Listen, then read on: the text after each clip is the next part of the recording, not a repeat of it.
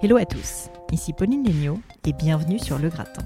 Le Gratin est un podcast pour vous aider dans vos questionnements personnels et professionnels. Tous les lundis, j'y interview des personnalités remarquables pour parler de leur réussite et essayer de décrypter les clés de leur succès.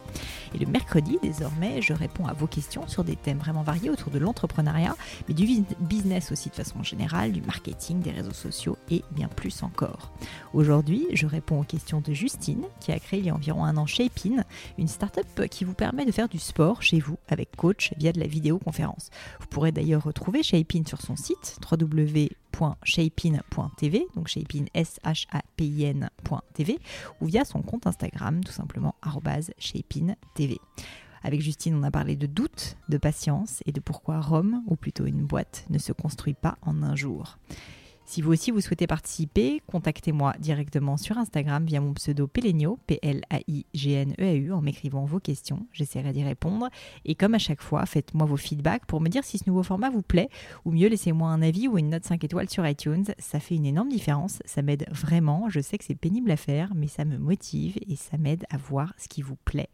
Allez, c'est parti, on passe à la leçon numéro 4. Salut Justine oui, bonjour Pauline. Salut Justine, bah écoute, euh, merci de répondre à mon appel. Je suis ravie de t'avoir sur la leçon du gratin. Ah bah, merci euh, beaucoup, c'est moi qui suis ravie.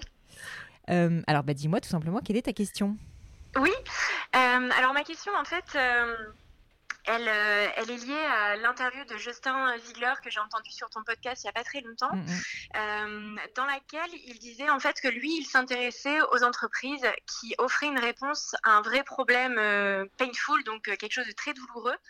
Et en fait, du coup, après ça, j'ai, je me suis posé à moi-même plein de questions par rapport aux services que moi-même je lance en ce moment. Et du coup, ma question, elle est divisée en deux parties. La première, c'est euh, comment être sûr finalement que le service qu'on propose aux gens euh, répond à un vrai problème euh, painful, quoi, quelque chose de très douloureux. Et l'autre pendant de ça, c'est est-ce qu'on va forcément échouer si la Terre peut continuer de tourner sans notre service? Bah écoute, déjà merci beaucoup, c'est une super bonne question et euh, je te cache pas que je pense que beaucoup beaucoup de personnes se la posent, donc je te remercie de, de me parler de ça.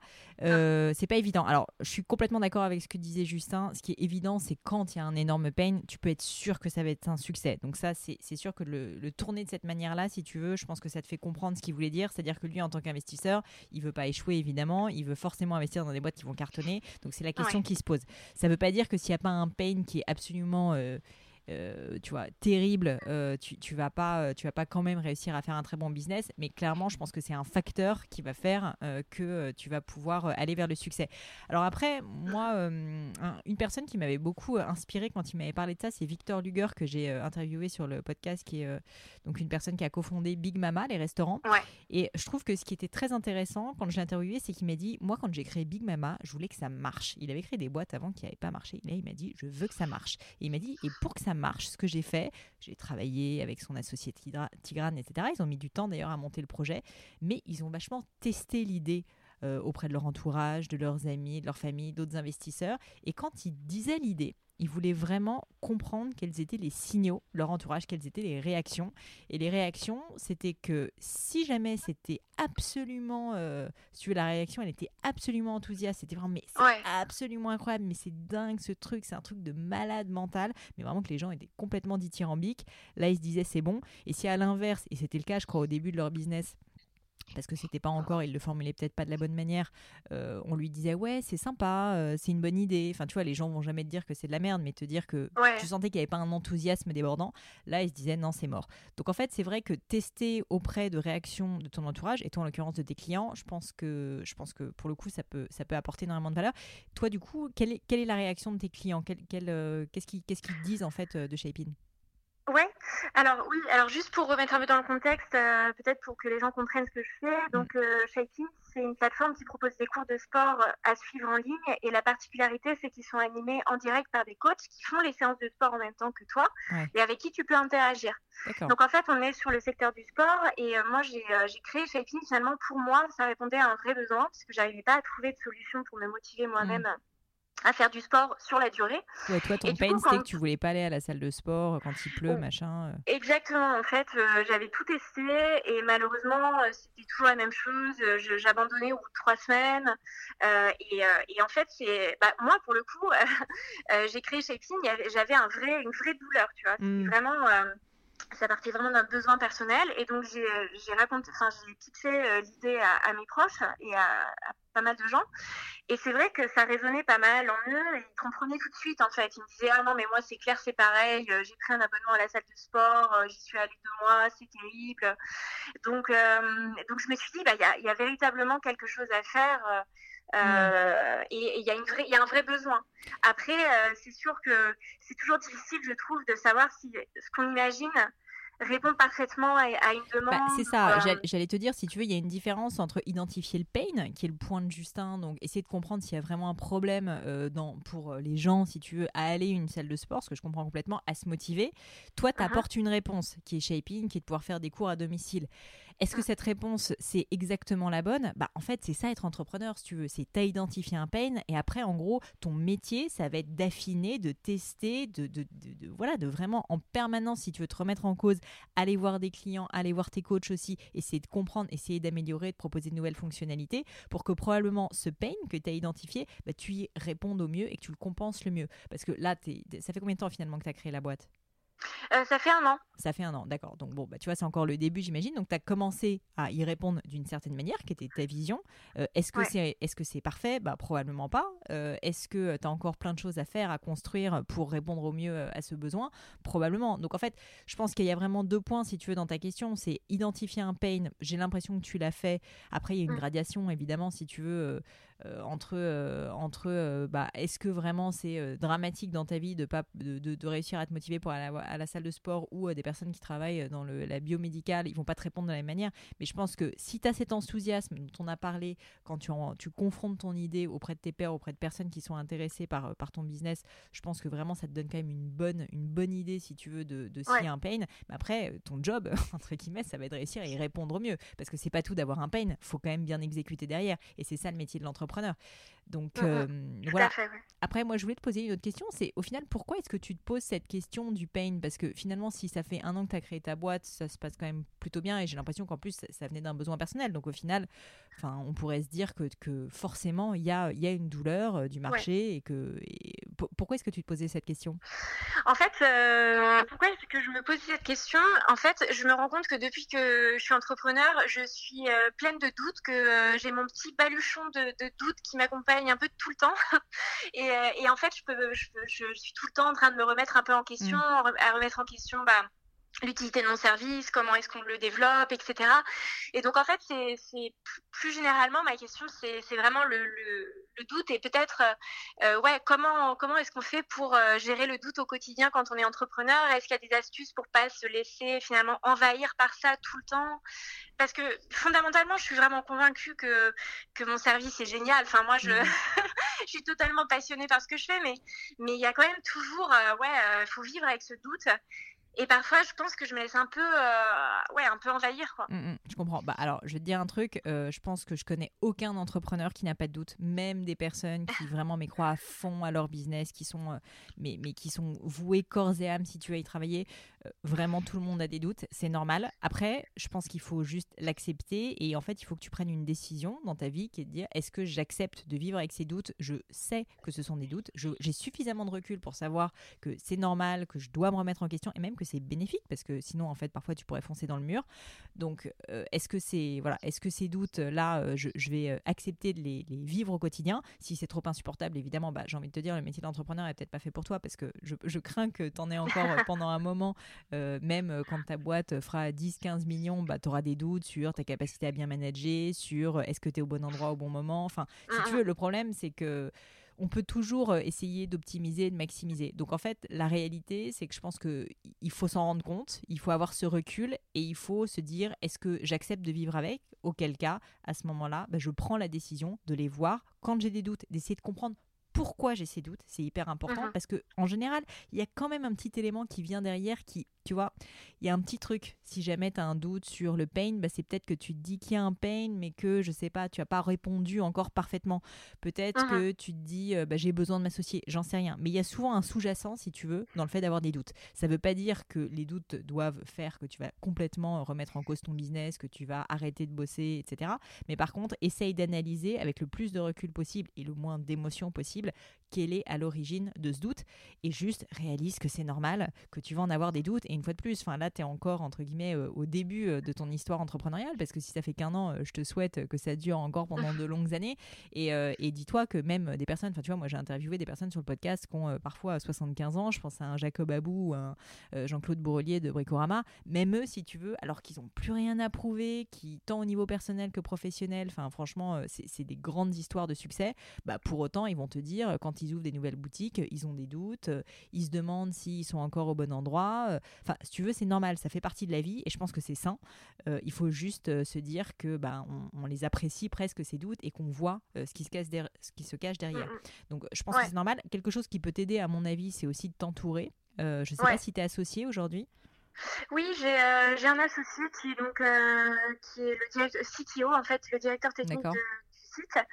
Ben, c'est vrai qu'on n'est que deux pour l'instant. Mmh mais c'est vrai que c'est génial euh, d'avoir quelqu'un. Avant, j'étais seule et euh, c'était terrible parce que on pouvait ruminer. Euh, enfin, moi, je pouvais ruminer toute une journée, alors que là, finalement, on se tire vers le haut mutuellement.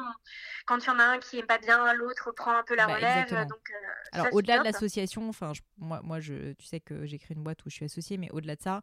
Je pense que avoir des personnes de confiance qui vont pas te juger, qui vont juste essayer de décrypter avec toi ce qui se passe, si jamais ça va pas bien, essayer de comprendre, que ce soit ton associé, c'est la meilleure personne évidemment pour le faire. Et je pense qu'il faut que vous soyez très transparents l'un vers l'autre. Mais au-delà de ça, euh, des amis, des mentors, moi je suis vraiment convaincue que ça peut énormément t'aider à justement essayer de comprendre qu'est-ce qu'il y a sous ces doutes, quels sont les sous-jacents, et ensuite à aller plus loin et à continuer à avancer. Parce qu'une fois de plus, l'idée c'est pas de se dire euh, il faut pas avoir de doute. Premièrement, c'est impossible. Et deuxièmement, ne pas en avoir, en général, c'est mauvais signe. Ça veut dire que euh, tu es complètement tête brûlée et que tu vas foncer droit dans le mur. Par contre, se dire, ok, j'ai des doutes, mais à quoi est-ce que ça peut correspondre réellement? Et ensuite, essayer de travailler dessus et peut-être avoir une personne que tu respectes dans ton, dans ton entourage qui va te dire, non, mais en fait, euh, t'inquiète pas, je vois que tu as identifié ce problème, mais euh, en réalité, on va le contourner de telle et telle manière. Ça, c'est quelque chose qui mm. crée de la valeur, si tu veux. Donc pour moi, le doute est sain. Il faut juste, un, avoir conscience qu'on en a, qu'on peut avoir tendance, tu vois, en avoir un petit peu trop, et deux, se dire, moi, mon but dans la vie, c'est pas d'avoir des doutes, c'est de d'identifier des problèmes et de trouver des solutions. C'est ça le métier de l'entrepreneur. Et finalement, les doutes, ça n'est que ça. Ça n'est que, si tu veux, un moyen souvent assez instinctif, euh, assez intuitif, de un peu sentir comme ça des petits problèmes qui vont arriver bientôt. Et, euh, et donc, euh, dis-toi que c'est un peu ton sixième sens, quoi, tu vois, et qu'il faut presque t'en profites pour essayer de, il faut presque t'en profites pour essayer de trouver ensuite des solutions pérennes à ton business. Mais, mais pour répondre à ta question sur les doutes, voilà, une fois de plus, pour moi, c'est complètement normal. Donc, premièrement, il faut pas que tu aies honte de ça. Et deuxièmement, entoure-toi. Entoure-toi de personnes qui sont complémentaires tant au niveau des compétences, mais aussi vraiment au niveau de ce qui, eux, va les inquiéter, de la vision, tu vois, pour que vous soyez complémentaires dans les moments de doute. Que quand toi, tu vas pas bien parce que tu sais que quand vous avez moins de ventes, ça te pèse, que cette personne-là, mm. franchement, elle le vive bien, tu vois. Ça, c'est quelque chose qui crée énormément de valeur. Ouais, bah justement, euh, euh, tu, tout à l'heure, tu disais oui, euh, il faut que tu arrives à identifier finalement quelle est la source de ce doute et tout. Et là, mm. je pense que le doute que j'ai en ce moment aussi vient du fait que on démarre, on n'a pas encore énormément de clients, on mm. n'est pas très connu. Et en fait, bah, tout ça fait écho à ce que disait Justin Ziegler. Et je me dis, ah, bah si ça se trouve, on n'a pas de clients tout simplement parce que tout le monde s'en fiche de ah notre, de notre, notre, solution. Et, et, voilà, ouais. Donc, bah, l'acquisition client, là, je sais qu'en ce moment, je pense que c'est un gros point, quoi. Ah bah de toute façon, je vais te dire, c'est le nerf de la guerre. Enfin, être entrepreneur, c'est vendre. c'est vendre en permanence à tes amis, à euh, tes parents, à euh, tes clients, à tes investisseurs, à euh, tes fournisseurs quand tu dois négocier, à tes coachs en l'occurrence, toi. Tu dois vraiment aimer la vente et tu dois en permanence être en mode vente. C'est hyper, hyper important. Et, transformer la vente. Pourquoi? Parce qu'en fait, une fois que tu as ces clients-là, bah, tu vas pouvoir en tirer la subscientifique moelle, essayer de comprendre bah, qu'est-ce qui leur a plu, améliorer ton service. Et, juste, en fait, c'est ce qui va faire euh, grossir ta boîte, tout simplement. Ça se trouve, avec un peu de chance, je sais pas si tu as levé des fonds, mais euh, tu n'auras peut-être même jamais besoin de te financer différemment, en fait, que euh, via le, revenu que génèrent tes clients. Donc, tout ça pour dire que je pense d'ailleurs que ça peut être un bon point pour s'aider à avoir moins de doutes. souvent, les doutes viennent aussi beaucoup d'un état de réflexion plus qu'un état d'action. Quand tu agis, quand tu es dans le concret, quand tu avances, juste, tu pas le temps d'avoir des doutes. Tu es juste en train de faire, tu vois. Et moi, je suis assez convaincu convaincue que quand tu es entrepreneur, certes, il faut faire des plans, certes, il faut être capable, si tu veux, de, voilà, de se projeter, d'avoir une vision, mais il faut avant tout être une brute d'exécution. Il faut en permanence vouloir faire, vouloir avancer et vouloir avoir des clients. C'est hyper important. Et, euh, et je pense que là, ce que tu dis est hyper important, c'est qu'il faut absolument que tu essayes de choper le max de clients possible. Premièrement, pour avoir leur retour, et deuxièmement, parce que tu vas voir que ta boîte va prendre une toute autre dimension au niveau de, là où tu vas pouvoir l'emmener, parce que tu vas te rendre compte de, des possibilités, si tu veux. Donc, il faut vraiment, vraiment que tu, euh, bah, que tu passes ta journée, au lieu de te poser des questions, la, seule question que tu dois te poser, c'est comment est-ce que je fais pour avoir plus de clients? Qu'est-ce que je fais et, plus que de se poser cette question, que tu agis, si tu veux, que tu te dises, bah, en fait, c'est évident, il faut euh, que j'ai une grosse visibilité sur les réseaux sociaux, parce que, parce que si le compte Instagram de Shaping, il est énorme, bah, juste, il y a des gens qui vont vouloir s'inscrire. Premier point. Donc, bah, juste, tu te défonces et tu fais un compte Instagram qui marche. Euh, il faut ah. que euh, j'ai euh, un, du web marketing qui fonctionne et que ma pub sur Facebook ou sur Google, elle cartonne et que j'ai un trafic de bonne qualité qui vienne sur le site pour pouvoir ensuite se transformer. Bah, pareil, là, juste tu te débrouilles, tu te démerdes, tu vas sur Google Analytics, tu apprends et, c'est ça en fait si tu veux l'entrepreneuriat. C'est ensuite tu vas pouvoir recruter des gens. Mais là, à court terme, il faut déjà juste que tu agisses, que tu sois dans le concret et que tu fasses des choses pour avoir des clients. L'objectif, c'est d'avoir vraiment des clients. Pour moi, c'est vraiment le plus important, surtout à ce stade, si tu veux, du, développement de ton entreprise. Ouais. Et vous, vos premiers clients euh, justement, c'était. Euh, enfin, j'imagine que vous aviez votre petit bastion de. Mais moi, j'allais les chercher avec les dents, les clients. J'allais les chercher avec les dents, les clients. Honnêtement, c'est pas très sexy de le dire comme ça, mais moi, je me rappelle, on avait une personne qui appelait sur le site, qui appelait, c'est moi qui répondais au téléphone, évidemment, à l'époque, mais, mais cette personne-là, je la relançais 15 fois, je lui envoyais des mails. Je... Ensuite, si elle me disait que là, elle n'était pas prête, euh, trois mois plus tard, je la relançais. Enfin, si tu veux, c'était vraiment hyper proactif. Et ça marchait, et ça marchait. Et j'avais des objectifs, et je me disais, euh, il faut que j'y arrive, quoi. Il n'y a pas le choix. Euh, nous, d'ailleurs, l'un des objectifs avec Gemio, c'était d'avoir des clients, mais qui n'étaient pas forcément des personnes de notre entourage. Ouais, c'était pas uniquement, euh, tu vois, papa, maman, etc. Et d'ailleurs, et d'ailleurs, en joaillerie, un avantage qu'on a, si tu veux, c'est comme c'est assez cher, les gens n'achètent pas un bijou juste pour te faire plaisir. Donc, donc, c'était vraiment des personnes sincèrement intéressées qui nous contactaient. Mais, mais c'est pour ça qu'on s'est mis bah, à bosser hyper tôt sur Google, parce qu'à l'époque, Google, enfin Facebook Ads n'existait pas, Instagram n'existait pas, donc euh, c'était Google qui était le grand maître de tout, si tu veux. Et donc, euh, bah, il a fallu se mettre dedans. Il a fallu essayer, parce qu'on n'avait pas beaucoup de moyens sur Facebook, euh, faire de la notoriété. Le reach organique à l'époque sur Facebook était beaucoup plus important. Mais tout ça pour te dire qu'on s'est premièrement auto-formé et que, et que vraiment, c'était pas simple, mais on allait chercher les clients avec les dents, je peux te le dire. Moi, je travaillais, enfin, si tu veux, matin, midi et soir, je répondais au téléphone. Même quand j'étais en vacances, ça redirigeait vers mon téléphone portable et je répondais au téléphone euh, de, clients qui étaient intéressés. On avait installé assez tôt un chat sur le site. Je répondais même le soir au chat. J'étais pas du tout la seule à bosser. Mes associés faisaient la même chose, si tu veux. Mais en gros, on était vraiment en permanence en train d'essayer de, sécuriser nos ventes. Quoi. C'était, euh, mhm. c'était quelque chose qui était absolument clé. Et les ventes ne vont pas te tomber dessus. Hein. Ça ne tombe pas du ciel. C'est, ouais, pas comme ça, j'ai bien vu. c'est pas comme ça que ça se passe. Si quelqu'un dans l'auditoire pense que c'est le cas, malheureusement, ça peut arriver, mais c'est même pas 1% des cas. Donc, euh, non, c'est, c'est un travail, euh, et ça, moi, c'est hyper important que je le dise, c'est un travail permanent. Euh, et c'est un travail euh, qui nécessite énormément d'énergie, de temps, de passion. Et, et c'est comme ça que s'il y a un moyen de, de réussir dans la vie, c'est juste de travailler énormément et, et de s'y dédier à fond et d'aller chercher ses ventes avec les dents à fond. Même quand ça marche, il faut continuer, il faut jamais perdre ça de vue. Non, non, c'est clair, c'est clair. Et en tout cas, pour revenir une dernière fois au doute, un moyen justement de, de me, bah, de, me sortir un peu la tête de l'eau de temps en temps, c'est vraiment de lire les, retours de, mes mm. clients. Euh, ça, ça, voilà, ça redonne vraiment tout son sens à ce que je fais. Et euh, quand je suis un peu parfois en perte, euh, mm.